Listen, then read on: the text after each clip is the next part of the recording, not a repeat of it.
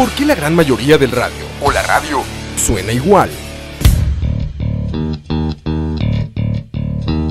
Mensajes publicitarios y comerciales disfrazados de inocentes recomendaciones. Invaden todo lo que vemos y escuchamos. Además de, por supuesto, compromisos con patrocinadores o intereses de terceros que censuran e impiden que cualquier información o mensaje pueda llegar intacto, puro y sin filtros. Al escucha. Muy pronto, una nueva alternativa a la radio. Solo escucha.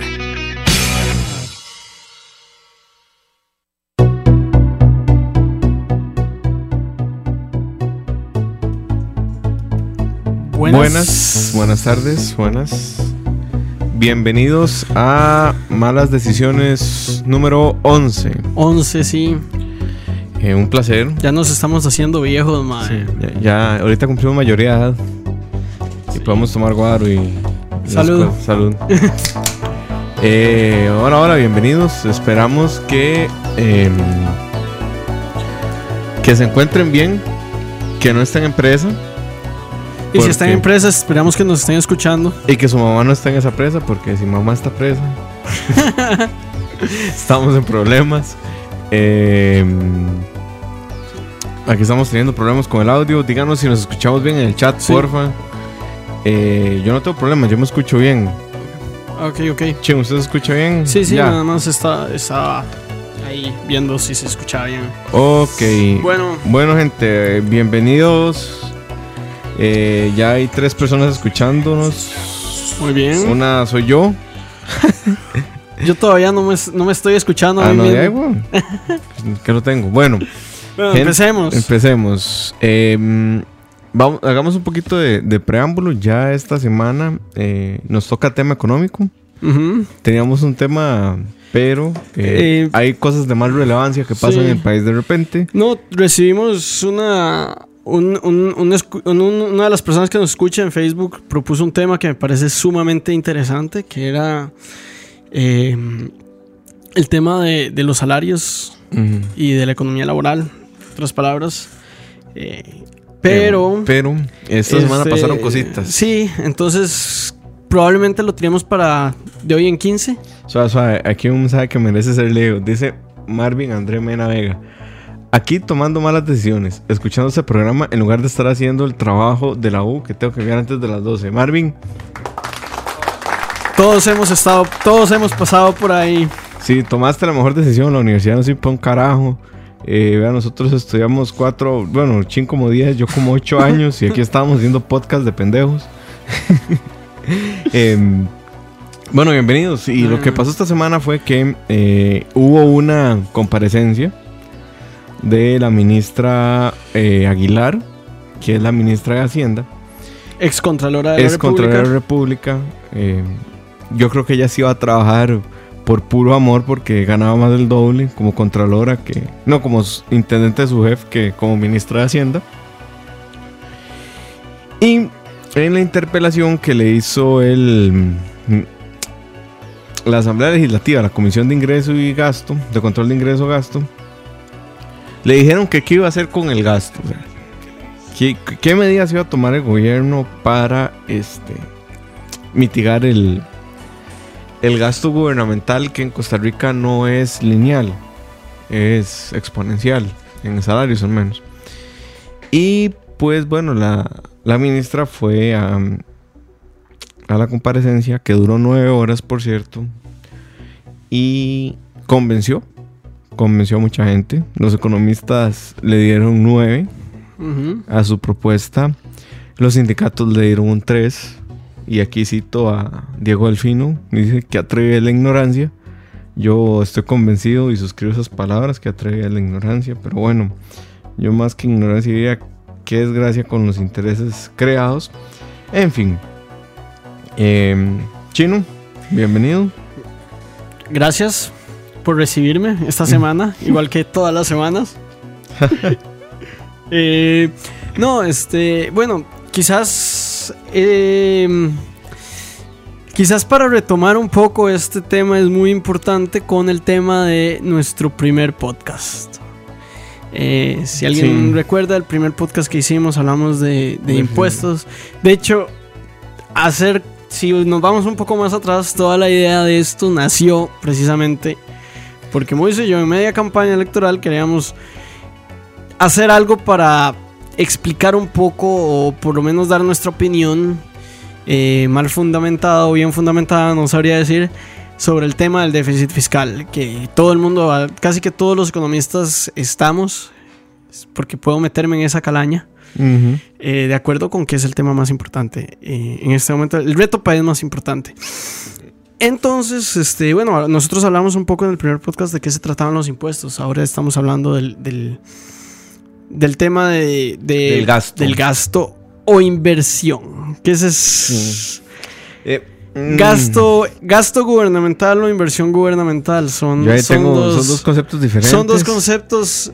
Fito nos mataría probablemente porque este mm, en la Contraloría General de la República, que es quien de alguna forma revisa los procedimientos del Estado, no hay, no existen las partidas presupuestarias que se revisan en Hacienda y demás. em, no existe la partida de inversión gubernamental, solo existe la de gasto. Entonces, cuando alguien dice gasto en educación, gasto en salud, técnicamente está hablando bien, pero yo creo que es un error estratégico hablar de que la salud y la educación son un gasto. Es un tema inversión. ideológico, ¿verdad? Sí, si sí, llamamos Al, al, al- Por decirlo así, a los desembolsos, para poner un término neutro. Si hablamos de los desembolsos del gobierno como gasto o como inversión, tiene un- una connotación diferente, ¿verdad? Correcto, pero yo sí podría. Podría hacer una diferencia sustancial en los desembolsos. Eh, podría decir que hay desembolsos que tienen réditos inmediatos y, y hay otros que no tienen réditos. O sea, hay- vamos a ver, hay unos que tienen un rédito inmediato como la educación y la salud. Hay otros que no tienen réditos como los salarios. Sí. O sea, que se pagan porque hay que pagarlos porque alguien tiene que hacer los labores, pero no necesariamente eh, pagarle a la gente se traduce en un rédito para el Estado. Se traduce para un rédito para la economía, sí, pero para el Estado propiamente no. Sí, bueno, ese es, ese es un tema complicado. Eh, quizás voy a hacer un, voy a hacer un pequeño paréntesis aquí eh, para explicar, para, para, para algo que hablamos al puro principio. Fue Alberto Pérez en el Facebook que escribió que podríamos hablar de los derechos de los trabajadores y el salario mínimo. Eso lo podemos tratar desde el punto de vista político y económico. A mí me encantaría tratarlo, pero como dijimos, eh, lo vamos a dejar para probablemente hoy en 15 si lo tratamos desde el 15, punto de vista. correcto. Que yo probablemente ya tenga tema para hoy en 8, pero al final del programa vi el clickbait. Pero bueno, volviendo. El tema es, este, básicamente... Son 13 Re- medidas. Sí, re- re- ve- 28 creo. 28 A ver, yo ni las he leído en detalle y estoy hablando aquí paja, ¿verdad? Sacamos la banderita del bateo. Eh, pero tengo algo más más poderoso que cualquier conocimiento que puedan obtener en la universidad. Eso va dirigido para el, para el oyente, que se llama Internet. Sí. ¿Para qué estudiamos? Ayúdenos ahí con los corazoncitos, gente. Se Bueno. les agradece. Y compartan. Hay un botón en la aplicación de escucha.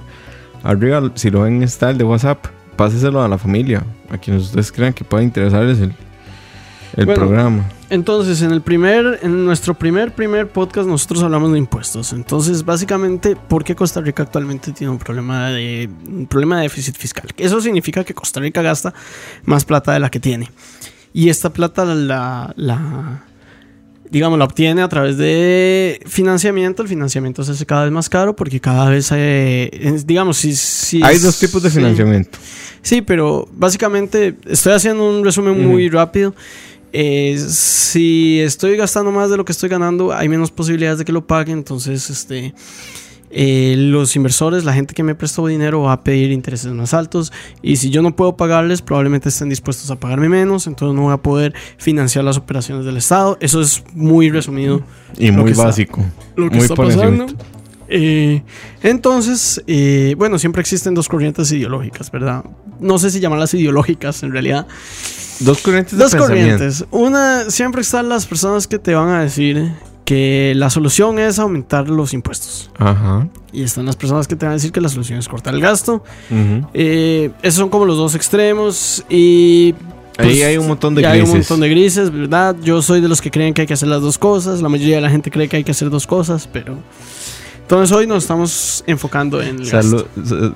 te un toque. Saludos a Jorge que dice el único programa de escucha que se puede compartir sin miedo a quedar mal por la seriedad. bueno, no sé si es por la seriedad o tal vez porque no decimos muchas malas palabras como. Care. Chin, suelte. Eh, Eh, Fabricio. Ve, ya no lo pueden compartir. Pero bueno, entonces, el gasto. Tenemos que recortarlo sí o sí. Y hay que aumentar la carga impositiva sí o sí. Eso es lo que dicen algunos. u- hay un, un matiz ahí. Yo, yo, estoy más en el medio. Yo soy de los que creen que hay que hacer. hacer ambas. Pero. Bueno, digamos. Tampoco soy un experto en las finanzas del Estado. No es como que usted me diga, Mae, ¿cuánto se gasta en salarios en misceláneos el Ministerio de Obras Públicas y Transportes? No, no te puedo No. dar ese dato en este momento. Que además probablemente sea subcontratado. Sí, sí, sí, pero básicamente ese es el detalle. Entonces, ¿qué implica cortar gastos? Cortar gastos, eh, el gasto más grande que tiene el Estado en este momento son los salarios. Correcto, el 1.5 Moy soy, del güey. PIB. Sí, sí, pero no digamos de trabajo. Bueno. eh, entonces, el, el- el- el gasto más alto que tiene el, el Estado en este momento son los salarios. Entonces, por eso las medidas Dame, de dame un segundo. Eh, aquí hace un apunte Lefantowski. Te lo respondemos ahorita. Dice, ¿por qué no se menciona que el déficit tiene que ver con los intereses de la deuda externa? Ok, ya ahorita te respondemos. Es- espero que alrededor de lo que va a decir Ching ahorita te responda. Sí. Pero bueno, doña Rocío. Eh, Doña Rocío, una- eh, la primera medida que yo estoy leyendo aquí es precisamente un monto fijo de incremento salarial. Eso, digamos, vendría a ser que sea más controlado el aumento de los salarios.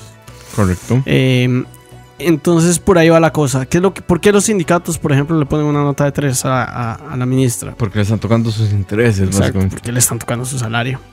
¿Para cuál era la pregunta? Dice que, ¿por qué no se menciona que el déficit tiene que ver con los intereses de la deuda externa? Elefantowski es que, vamos a ver si lo explico bien. Hay dos tipos de déficit. El déficit primario, que es los gastos corrientes del Estado, y el déficit secundario, que es lo que se paga por deuda. ¿Cierto? Entonces, lo que está pretendiendo ahorita Doña Rocío es recortar el déficit primario, Exacto. porque el déficit secundario solo hay una forma de recortarlo, es pagando. Se puede renegociar. Se puede renegociar Y la deuda. nunca es una buena idea. Eso usualmente se trata de evitar. De hecho, pero o sea, hay, hay países que han salido bien de una negociación relativamente, ¿verdad? Sí, no, y no necesariamente la mayoría, y no Em, necesariamente salen tan hay bien. países que han dejado de existir, Mm. literalmente. Creo que en el primer podcast también hablé el caso de Terranova, que Terranova le debía mucha plata a Canadá y Canadá le dijo, bueno, usted ya no me va a ver nada porque ahora baje las banderas de Terranova y ponga esta muy bonita que tiene una hoja de maple y ahora usted es parte de Canadá. Bueno, para serte honesto, a mí me gustaría que me... Sí, yo que me creo que gobernara bueno, sí, hacer justos. Yo justos creo que, le fue- creo que esos es de los países que salieron ganando, más Sí, bien. sí, es probable. Eh, Pero bueno, Pero bueno. eh, tal vez, tal vez eh, respondiendo un poco también lo que dijo eh, Elefantowski. Elefantowski. Eh, bueno, ahora que hice como el resumen muy rápido de lo que estaba diciendo, una de las cosas que dije es que precisamente eh, el hecho de que yo gaste más de lo que de, de lo que estoy recibiendo, estos son datos públicos, obviamente. Ujú, Toda la gente que me está prestando dinero eh, tiene acceso a esos datos, ¿verdad? Correcto. Y, Todos tenemos. Este, y entonces puede, digamos, ver de repente y decir, mira, es que yo creo que el gobierno de Costa Rica no, no me va a pagar. Y además, Entonces, el, el bueno. gobierno no solo... El gobierno capta, o sea, no es solo Costa Rica pidiendo Sí. plata, todos los gobiernos Entonces, piden plata. entonces, ¿qué es lo que pasa? Este bono de deuda, porque el gobierno de Costa Rica, y eso es otra cosa, digamos, bueno, todos los gobiernos del mundo se, se financian a través de bonos, ¿verdad? Correcto. Entonces, este bono de deuda que lo compré en tanto plata y tiene un interés de tanto, lo voy a vender más barato. ¿Qué es lo que pasa? Porcentualmente tiene un interés más alto porque el monto se mantiene. pero el precio baja. Entonces sí es un interés más alto. Entonces, cuando el Estado vuelve a tirar bonos, los va a tener que tirar un interés más alto. Esto significa que va a tener que gastar más plata para financiar ese, fina- ese financiamiento. Valga la re- repetición, no es redundancia. Entonces, eh, eh, ahí es donde afecta la deuda externa al déficit fiscal, porque cada vez tiene que pagar más plata el Estado con respecto a la deuda que tenía anteriormente y también para obtener nueva deuda para poder financiar sus nuevos, eh, Desembolsos. desembolsos, ok. Y no solo es deuda externa, ¿verdad? Ustedes pueden comprar bonos del Estado. Eso es deuda interna. No sé Sí. cuánto es el mínimo. Con No. la desventaja de que la deuda externa o ventaja, no sé qué, cómo llamarla, está en dólares. Ok. Entonces el Estado tiene mucho menos control. ¿De cuánto tiene que desembolsar? Sí, por, porque lo- el dólar está sujeto a un tipo de cambio. Sí, que ya hablamos de un, programa sí. un programa de eso. Pueden consultarlo, creo que es el 7, si no me equivoco. Ok, doña Rocío dice entonces, A ver, el aumento salarial ya no va a ser se porcentual, sino que decreta es semestralmente un mismo monto fijo de incremento salarial para cada funcionario del gobierno. Eh, suma que pretende evitar el crecimiento exponencial de la masa salarial. En español no quieren gastar mucha plata pagándole a la gente Y que trabaja para el Estado. yo ahí quiero hacer énfasis. Es- el tema es que lo, lo que está atacando el gobierno con esta medida ni siquiera es el, el aumento salarial real. Porque usted como empleado público, usted no tiene solo un aumento al año, usted no solo le aumenta por la inflación, usted también le aumenta el salario por anualidades, que es un rubro muy importante. Sí, ese también es un tema controversial porque las anualidades nacieron con una finalidad diferente a la que tienen hoy. Yo no sé cómo nacieron. Esto me lo dijo. Esto, es- esto viene de un profesor de economía. Don mi- Ronulfo. No, un profesor de economía mío que es como. Creo que la gente por acá de seguro lo conoce. Eh, mi profesor de desarrollo en una clase es un tipo cuyo nombre empieza con O y, cuyo, y termina con Ton Solís. Mm, ya. Eh, entonces creo que, creo que alguna gente por aquí que nos escucha puede saber quién es. Tal vez, tal vez. Tal vez. Usaba un sombrero y fue el fundador del partido que está en el gobierno ahorita. Entonces, él nos comentó en una clase que la anualidad nace como un incentivo para que los trabajadores hagan bien su trabajo. Básicamente, si vos haces bien tu trabajo, te vamos a dar una anualidad. Que en principio ay, puede parecer un, un incentivo perverso, pero en la empresa privada también existe ese, ese tipo de Sí. incentivos. O sea, no, no es exclusivo del Estado. ¿Y por qué es necesaria la anualidad? O no necesaria, porque es un tema de justicia. Yo lo voy a poner así. Cuando vos trabajas en una empresa privada, a vos pues, o sea, hay muchas formas de que te paguen tu productividad. Eh, hay una que es a través de comisión. Por ejemplo, los agentes de venta trabajan por comisiones. Entonces, a mayor cantidad de producto coloquen, más salario les va a llegar. Hay gente que trabaja por bonos. Entiendes el caso de Amazon o Sykes, que trabajan bajo ese sistema. Y los empleados públicos no tenemos una forma de apelar a esos dos instrumentos, por ejemplo. La única forma que tenemos de apelar a que nos suban el salario por productividad es la anualidad. Que se ha convertido en un incentivo perverso, sí, en efecto. Pero el asunto es que más allá de que es un incentivo perverso, eh, ahí hay un problema de registro, de, registro del, del servicio civil. Sí, El problema no es tanto la anualidad, el problema es el régimen de servicio civil. Podemos entrar en eso después, pero bueno. eh, voy a saludar a un compa que si no lo saludo va a seguir mandándome WhatsApp si me va a saturar el teléfono. Saludos a Randall que dice, cabalgar los intereses de la deuda externa quebró la economía argentina. sí, Sí. bueno, hacer justos. y hay, hay, hay- hay muchos factores sí, también, pero- como que no solo jineteaban los intereses, sino que también había un manejo muy dudoso de los datos. eh, no, no, no, pero, o sea, En lo que, dice, lo que dice el compa es completamente cierto. Sí. Pero a ser justos, si vemos la, la historia económica de Argentina, eh, las, las crisis han reiteradamente ocurrido por diversas razones.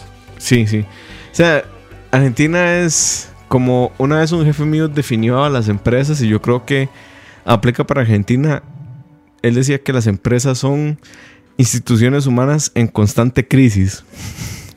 Yo creo que, que Argentina es, es, es un buen ejemplo de eso. Bueno, Mm. esa es la primera medida. No hay aumentos porcentuales, sino nominales para los salarios semestralmente. Porque esa es otra. A los empleos públicos generalmente ustedes ven que el sector privado puede aumentar el 3% de los salarios anuales y a los empleados públicos un 1% semestral. Entonces tenemos, nosotros tenemos dos aumentos anuales mientras que el sector privado tiene uno anual. Entonces es como, o sea, es la misma vara nada más que partirlo en dos. Aquí, aquí algunos comentarios. Dice Gustavo que vive a Canadá. Yo estaría de acuerdo. Estaría de acuerdo con esa afirmación. Eh, dice no, no Jorge- me gusta mucho en el tema ambiental, pero no importa. Dice Jorge Rodríguez que a Puerto Rico le pasó al revés que Terranova, ¿cierto? Los dejaron morir porque Trump y... Ah. Eh, la economía keynesiana fue lo que ha quebrado a Argentina. Yo creo que Argentina ha sido quebrado, como yo dije, por un sinfín de razones.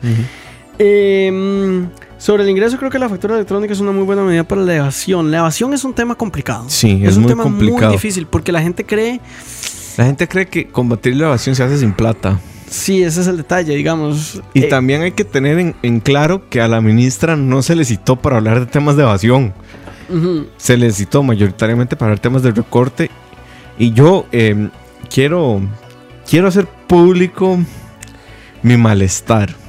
Y voy a meter temas políticos en la economía, pero no están desligados uno de los otros. Quéjese ¿no? aquí, Eh, Moisés. Si usted votó, yo espero que ninguno de nuestros, de nuestros escuchas haya hecho esta semejante caballada, porque sí es una caballada. Si usted votó por los diputados de renovación, de restauración, de restauración nacional, usted es un irresponsable. El ridículo que Sorry. sorry, pero el, el ridículo que hicieron en la comparecencia con la ministra Rocío Aguilar me parece a todas luces aberrante. Me parece tristísimo que preguntaran cosas que no tenían nada que ver. Eh, lo que hizo Walter Muñoz del PIN me parece vomitivo. En fin, estoy muy molesto. Porque si hay un ministerio que tiene que trabajar ahorita y Es que no puede estar perdiendo su tiempo oyendo estupideces, porque eso es lo que son estupideces, es Hacienda. No puede ser posible que estén pasando estas cosas, pero bueno, ya, ya, ya hice mi rant. Eh, eh, seguimos con las medidas de Rocío, Sí, porque bueno. si no se me va a joder el hígado y quiero guardarlo para procesar alcohol. Eh, como les dije, yo no, los hab- yo no las había leído, pero curiosamente otra medida es precisamente controlar las anualidades.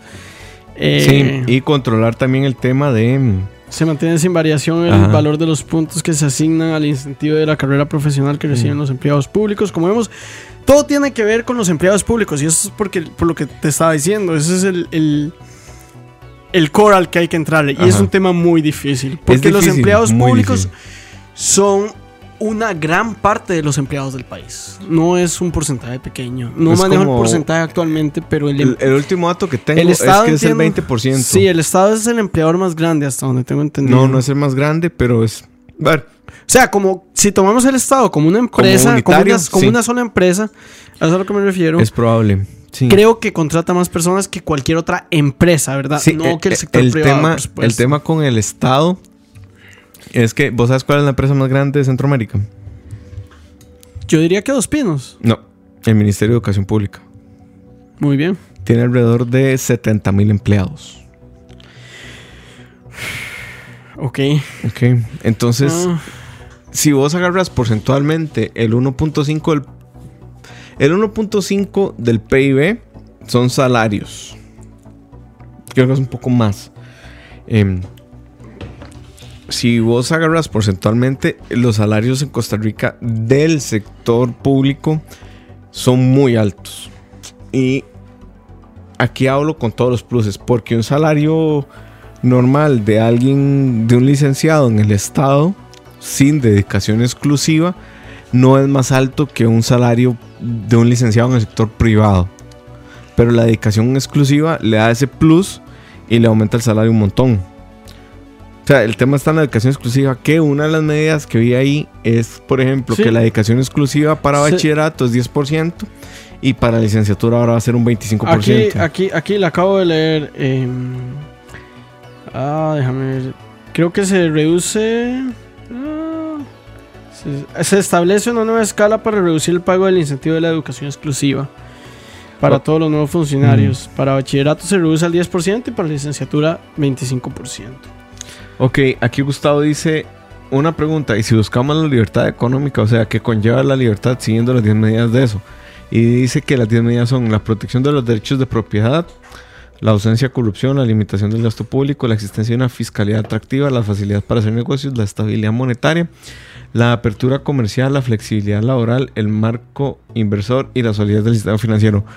Eh, yo puedo responderle a Gustavo que todo eso suena muy bonito en papel, pero que es inviable en todos sus sentidos. Yo, O sea, hay cosas, por ejemplo, el derecho a la propiedad en Costa Rica en realidad ese no es un tema. no, pero a ver, eh, aquí, aquí, hay, aquí hay dos temas, ¿verdad? Eh, hay, hay varias defini- definiciones de libertad económica a, nivel econ- a, a nivel económico, valga la repetición de nuevo, no es redundancia. Eh, ¿A qué me refiero con esto? A que, por lo que está diciendo Gustavo, me refiero a que se, se refiere al índice de libertad económica, que casi siempre pone a muchos países rankeados con respecto a la facilidad, de- en- entre muchas cosas, a la facilidad de hacer negocios. Eso, es- eso es algo a lo que deberíamos de aspirar. Creo yo, mucha gente estaría en desacuerdo conmigo. Yo, vamos a ver. Tengo varios problemas con esa tesis. Eh, eh, por ejemplo, eh, el tema de la los derechos de propiedad, digo que en Costa Rica no es un tema porque eso está asegurado. Es que es relativo, mae, porque digamos, derechos Decime- de propiedad incluye derecho de propiedad intelectual Ajá, y en Costa en Rica, dónde no, en dónde no cumplimos eso. Costa Rica, mae, piratear en Costa Rica es muy fácil. Eso en todo el mundo. Pero. No, no, no, trata de piratear en Suecia. Suecia está siempre entre los más altos en libertad económica, precisamente por este tipo de cosas. Entonces, Mm. sí es algo a lo que se apunta, digamos, pero Mm, mm. también tiene su, su valor. no, no sé hasta qué punto. o sea, no sé hasta qué punto eso sería un tema en Costa Rica. Sí, O sea, y el tema de la, de la piratería tiene más que ver con el hecho de la accesibilidad que otra cosa. O sea, por algo Spotify, por algo Steam, por algo Netflix han reducido los índices de, de piratería mm, un 30%. No, no, estoy, de acuerdo, pero a lo que voy es que sí es cierto que, por ejemplo, si hay medidas que en Costa Rica... No voy a decir que deberíamos de hacer porque yo soy como medio pirata ahí. no, pero es que O sea, yo- además- yo- para mí hay un, ahí hay un balance entre el acceso a la información y el, y el derecho de, la- de las personas a ser remuneradas por su propiedad intelectual. Sí, y ahí hay, ahí hay- Eh, ahí y hay hay otro muchos tema, temas, no, no- pero- no vayamos al entretenimiento, vayamos al acceso a la salud. Sí, ¿Qué o, pasa con los- o al los- conocimiento. Ajá. ¿Qué pasa con los fármacos que, genéricos? O sea, por defender el... ahí- es donde chocamos, digamos, por Sí. defender el derecho a que vos recibas una remuner- remuneración por tu, por tu trabajo, no puedes limitarle a la gente la- el acceso a la salud. Sí. Entonces ya... Pero ok, bueno, dice Joel. Mi tata acaba de pasar por mi cuarto y está orgulloso de mí porque estoy escuchando un programa de política. Joel, ¿cuál es el nombre de su papá? Para mandarle un saludo. Eh, saludos a don papá de Joel, al señor Chávez, al supongo. señor Chávez, asumo, y qué es, no sé. Y bueno, siguiendo, bueno, sig- sigamos con las medidas. Con, sigamos con las medidas. Eh, hay otras medidas acá que, que tienen no que ver con el con los ajustes eh, salariales, sino también al presupuesto. Veamos, se reduce el presupuesto en publicidad al 30%, los viáticos y viajes al extranjero al 30%, eh, actividades protocolarias al 50%. Ok, solo quiero, quiero, quiero hacer como una... Voy, quiero hacer un paréntesis aquí que... Ok, hace un año yo envié un correo a Zenfotec pidiendo información. Me acaban de responder. Muy bien.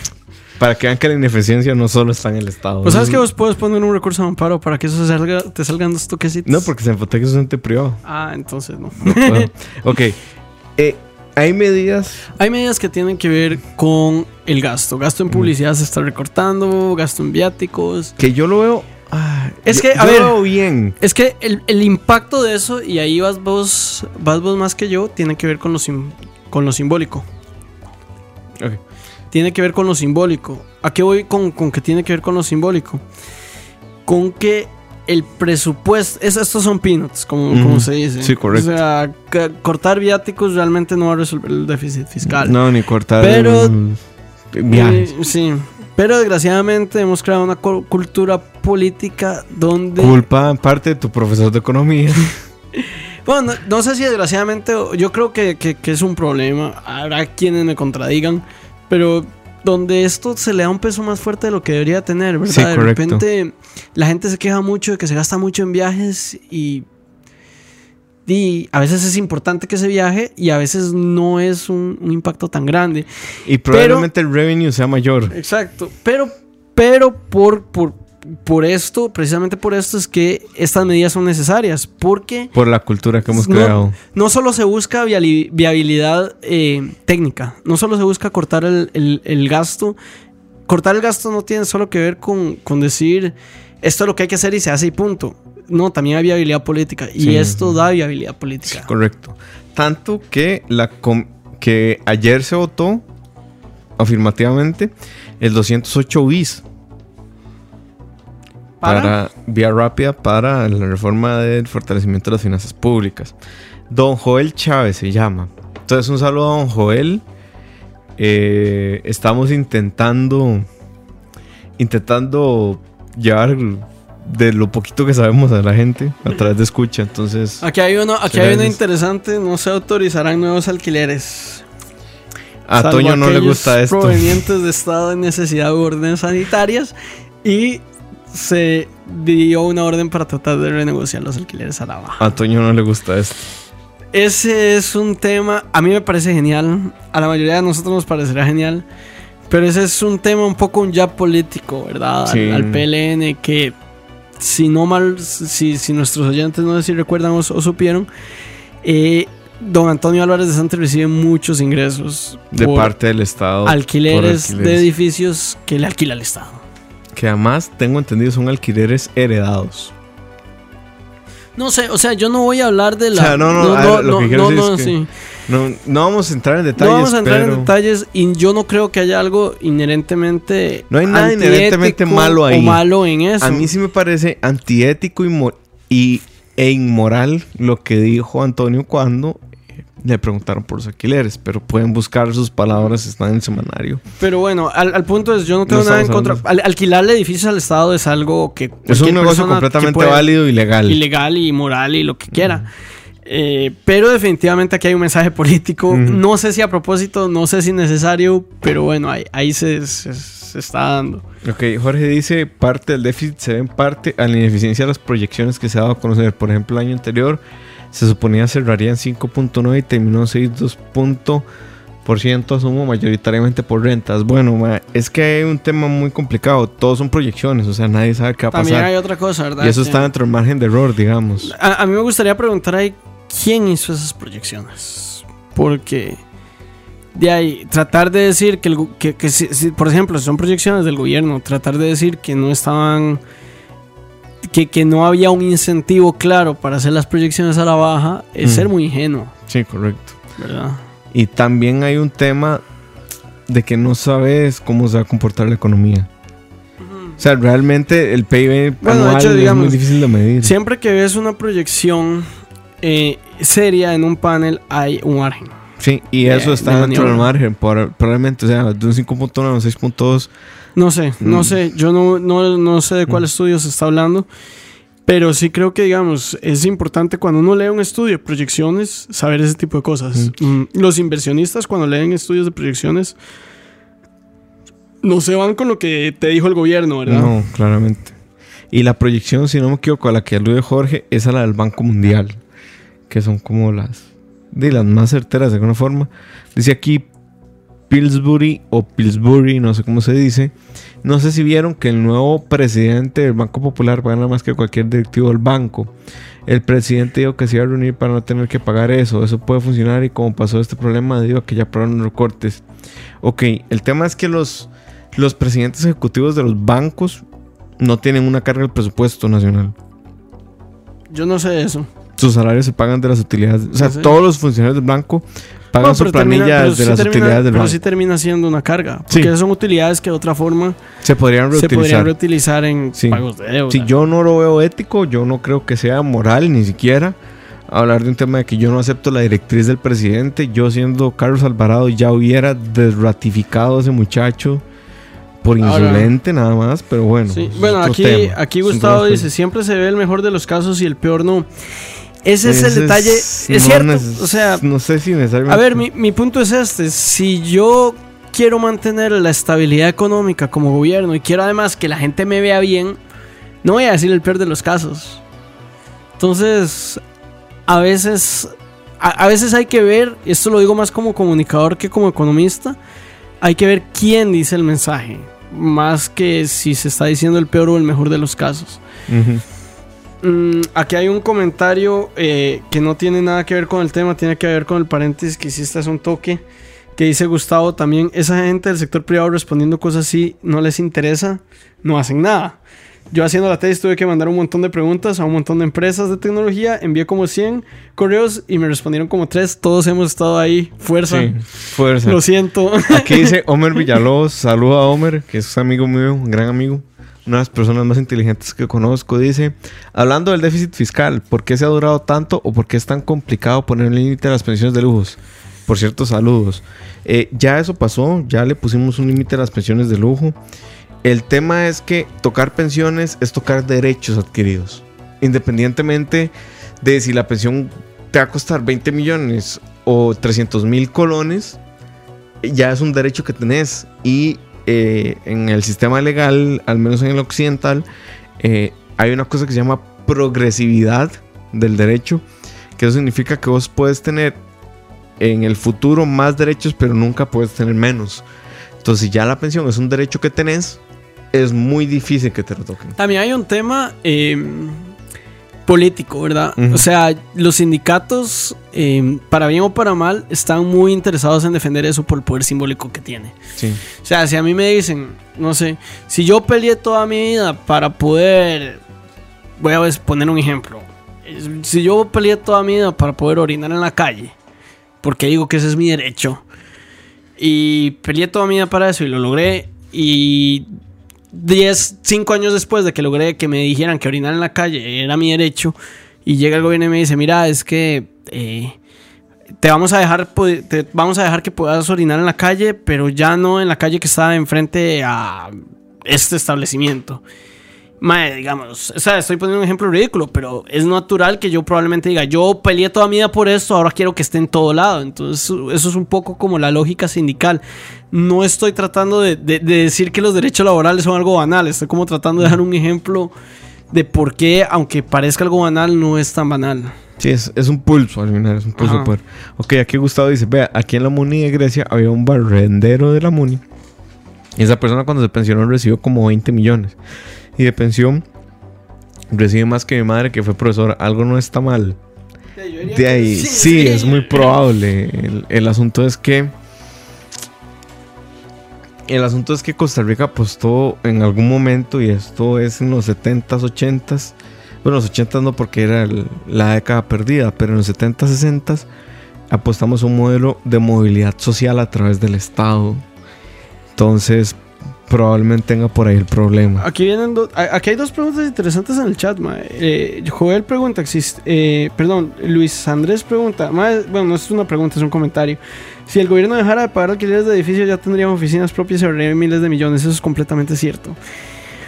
Pero es un desembolso que al principio es muy grande y el gobierno Mm. tal vez no tiene la plata. Entonces dice, como voy a alquilar mientras, voy a alquilar mientras, voy a alquilar mientras. Di, es como la idea de, madre, voy a comprar una casa, pero para ahorrarme el alquiler, di, no, no siempre se puede, pero sí debería hacerse. Em, y aquí Joel Chávez pregunta, ¿existiría un win-win en el que se pueda reducir gastos en planilla de la UCR pero sin bajar la calidad de Sí, educación? completamente. Yo tuve un- una bronca con el, con, el, con el movimiento estudiantil por eso. Ujú. Ok, yo quiero responder lo del alquiler y lo de los y lo de los edificios propios. Es cierto que los edificios propios es un desembolso de una vez, pero también es cierto que cuando estés dueño de un bien inmueble, tiene que darle mantenimiento. Cierto, pero Y también tienes que pagar el préstamo que hiciste para comprar un bien inmueble. Entonces hay que hacer un, un análisis bastante sesudo de si es mejor alquilar o comprar. Yo, yo soy de la tesis de que para mí comprar es la opción casi siempre comprar va a ser la opción en el largo plazo. en el largo plazo. El problema es que no siempre se tienen los mecanismos para hacer el largo plazo y, también, la opción. y también cuánto es el largo plazo. ¿Cuánto voy a tener que pagar en interés también por la compra de un mueble? Porque, bueno, No, eh, y no solo eso, porque di, el bien inmueble se desgasta y, y se devalúa y todo.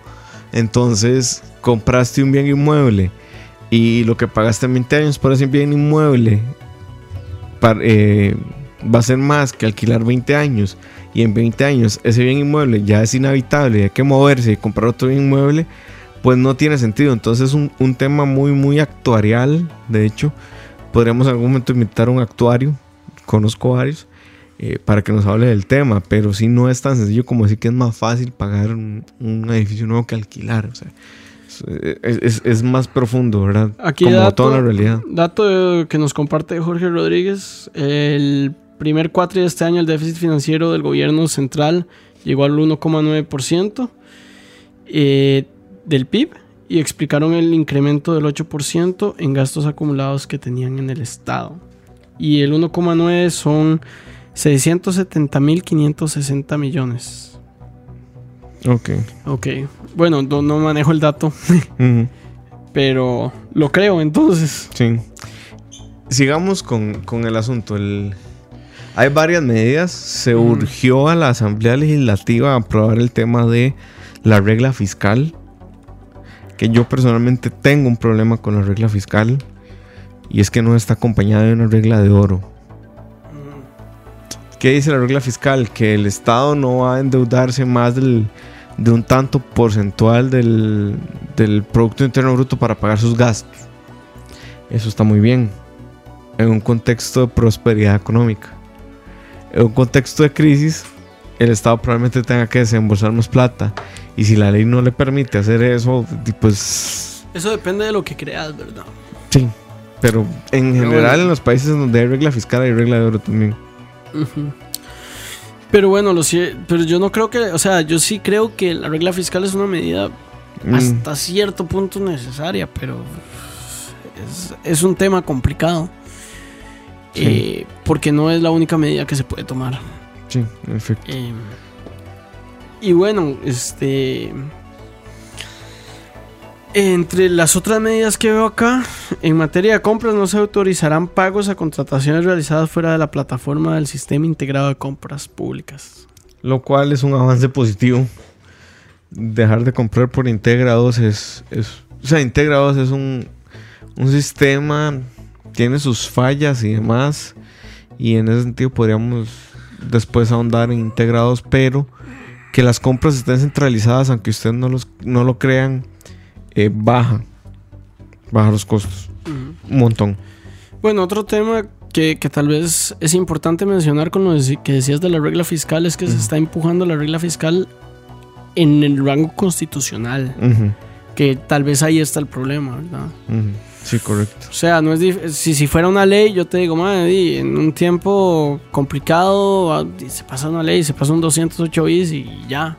Sí. Pero si es a nivel constitucional, Sí, no, no puedes. Pero bueno. Igual la regla fiscal eh, no baja el déficit automáticamente, no lo hace en un año. Es, un, No, pero, es pensando en el largo plazo y, y- aplanar la curva. De, Y aquí, de está, y aquí está el detalle de, de lo que quizás es, es- Bueno, no de lo que quizás, de la razón por la que yo creo que se tienen que hacer ambas cosas. El déficit fiscal es un problema inmediato. Ahorita el 80%, básicamente vos manejas más el dato que yo, pero creo que es como un 80%, no, 90, y- no más, como un 95% de los gastos son fijos. Sí, O sea, es- es 97. 97, están establecidos por ley. Que ese es otro problema y a mí me... A mí hay varias cosas que me cagan. Me cagan que la gente no asuma su responsabilidad. Y me parece eh, terrible que los diputados ahorita se den con piedras por el pecho con el tema del déficit. Cuando en los últimos 20 años el 80% de las leyes de la República que se han aprobado no tienen contenido presupuestario. ¿Qué quiere decir esto? Le damos más obligaciones al Estado, pero no le decimos de dónde sacamos la plata y el Estado va a ver de dónde se la saca. Y eso va en detrimento de la calidad de los servicios. Porque, pongamos un caso muy específico.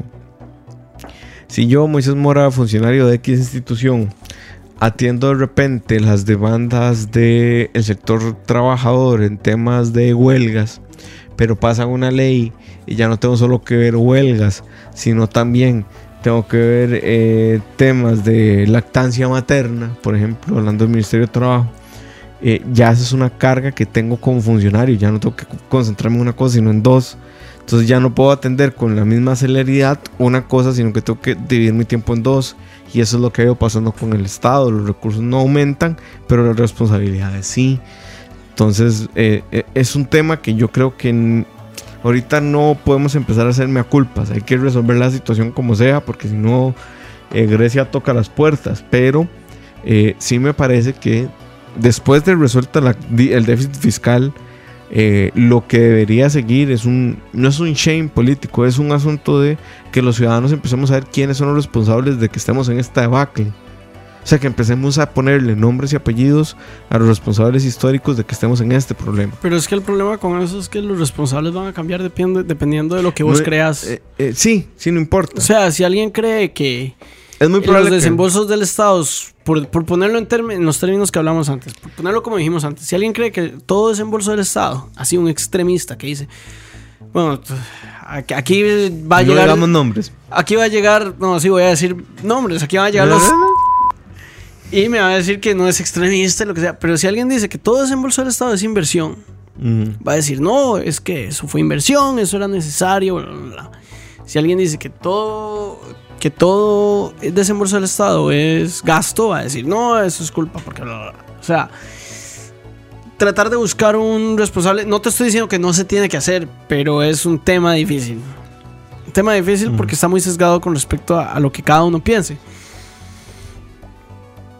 Eh, este, aquí, aquí Jorge Rodríguez dice, con lo de las pensiones, según el Fondo Monetario Internacional, digo que si Costa Rica entra en crisis, la vulnerabilidad de las pensiones nos mandaría al carajo. Las pensiones en Costa Rica son vulnerables por muchos motivos, pero sí. Y- Y muchos no tienen que ver con, Con el déficit. con el déficit. A ver, Es un, generalmente el tema de las pensiones está más asociado al mal manejo que ha habido dentro de la caja de ese y, del fondo no, de y también está asociado a un tema demográfico, completamente. O sea, También. Nuestro sistema de pensiones se, se, se- se diseña en los 40 cuando la esperanza de vida era de 60 años y la gente tenía 12 hijos. Y entonces cada vez había más gente que pagaba las pensiones de gente que moría cada vez más antes. Exacto. Ahora la, la, esperanza, de vida... por 78 en hombres y 78. 80 en mujeres. más. Exacto, entonces hay Y que, hay que pagarle a esta gente más, más y entonces tiene menos hijos, entonces es menos gente la que, no, lo- la que lo financia. Que tampoco suscribimos la tesis de Stephanie Chávez, pero bueno. Ella quería poner a los chiquitos de 4 años a trabajar. Un aplauso a mi Stephanie. No, Stephanie lo que, no- no- lo que quería no era poner a fomentar la fertilidad. Por de- eso, para sostener las pensiones. Entonces Pero fomentar, no, fomentar la fertilidad es que vos dejes de usar condones, mae. Sí, exacto. Y pones a trabajar a los chiquitos de 4 años, como si eso resolviera el problema de pensiones en 4 años. Pero bueno, No, sí lo usted, resuelve. para usted, o sea, mucho de lo que dijo Stephanie sí resuelve el problema de pensiones, pero yo, yo no lo resuelve en el plazo que ella quería. Eso es cierto, pero digamos, poner a chiquitos de 4 años a trabajar sí resuelve el tema de las pensiones. El problema es que yo considero, y esta es una opinión que creo que puede ser un poco controversial, pero creo que eso es antiético y no está bien. Sí, es, es- tal vez. Yo creo, o sea, no sé si es controversial, pero yo creo que a los chiquitos, los chiquitos de 4 años no deberían de trabajar. Sí, tal vez Tal puede vez, ser. me hace impresión. Sí, a mí también. Pero bueno, seguimos leyendo comentarios. Dice, Pero después dicen que soy muy moralista, mae. Sí, sí.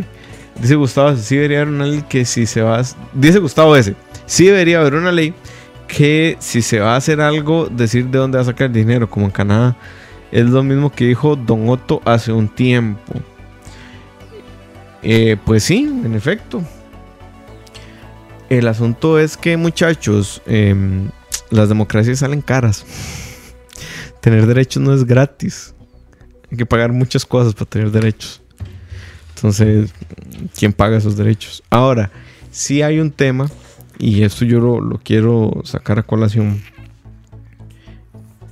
que me parecería a mí, y aquí se me va a salir lo facho, eh, lo facho, lo trosco, perdón, que hay un sector que está saliendo muy beneficiado de todo ese tema. Hay un sector que no está viendo sus intereses tocados, y es el sector empresarial el sector empresarial no está viendo en ningún momento. O sea, el sector A ver, empresarial no- aquí, no, no, aquí, no, no ah, están tocando. aquí yo te, yo te voy a tirar un golpe fuerte. Dale. Que es lo mismo que dijiste antes. Se está hablando de gasto, mae. ¿Cómo vas a tocar el sector empresarial con el gasto? Al sector empresarial lo puedes tocar con impuestos. Pero sí, decime, pero pues, decime ¿qué qué, me- impuesto qué está me- tocando el sector empresarial. ¿Qué de todo lo que está propuesto en el. Pero, en el- pero la comparecencia de la ministra sé, Lucía sé, Aguilar yo- era de gasto, no tenía Sí, nada sí. que ver con No, impuestos. Yo, yo no estoy hablando de la comparecencia, yo estoy hablando de la reforma fiscal necesaria. Que sí hay que tocar el gasto, pero que sí hay un sector que evidentemente no está viendo tocados sus intereses. Y no me lo puedes negar porque la, la- la- la propuesta fiscal es súper regresiva. Súper regresiva y vos lo sabes. A ser honesto, no la he leído por completo. Lo Solo el IVA, sí. que es uno de los impuestos más regresivos. Pero es que es uno de los impuestos más baratos. Eh, sí, pero ok, entonces porque es barato no vas a justificar un esfuerzo para hacer progresivo el sistema fiscal. O sea, Pero, pero, es- es- es- claro, claro que sí es justificable, mae. de, puede serlo técnicamente. Porque, porque Un sí, tema, o sea, no- sí, no- sí, sí, sí, técnicamente No, no te voy a discutir. Moralmente son otros 100 Ah. pesos, que es a lo que yo estoy Eh, apelando. es- Estoy de acuerdo, pero digamos, si tenemos que resolver un problema ya, en dos días, digamos, voy a buscar la solución más barata. Sí, pero yo Y, no- es, y, es- y ese es el punto en el que hemos llegado ahorita. Sí, sí, yo no, no voy a discutir eso, pero mm, lo que digo no deja de ser válido. O sea, hay el sector que no, que no va a ver sus intereses tocados, pero bueno. No, habrá que ver qué termina, qué termina que, siendo de que la- yo, por ejemplo, estoy de repente de acuerdo en que a las cooperativas se les cobra impuesto de renta. Digo, Joel no- Chávez, típica forma de pensar de un trosco de la UCR. Los niños de cuatro años no deben trabajar.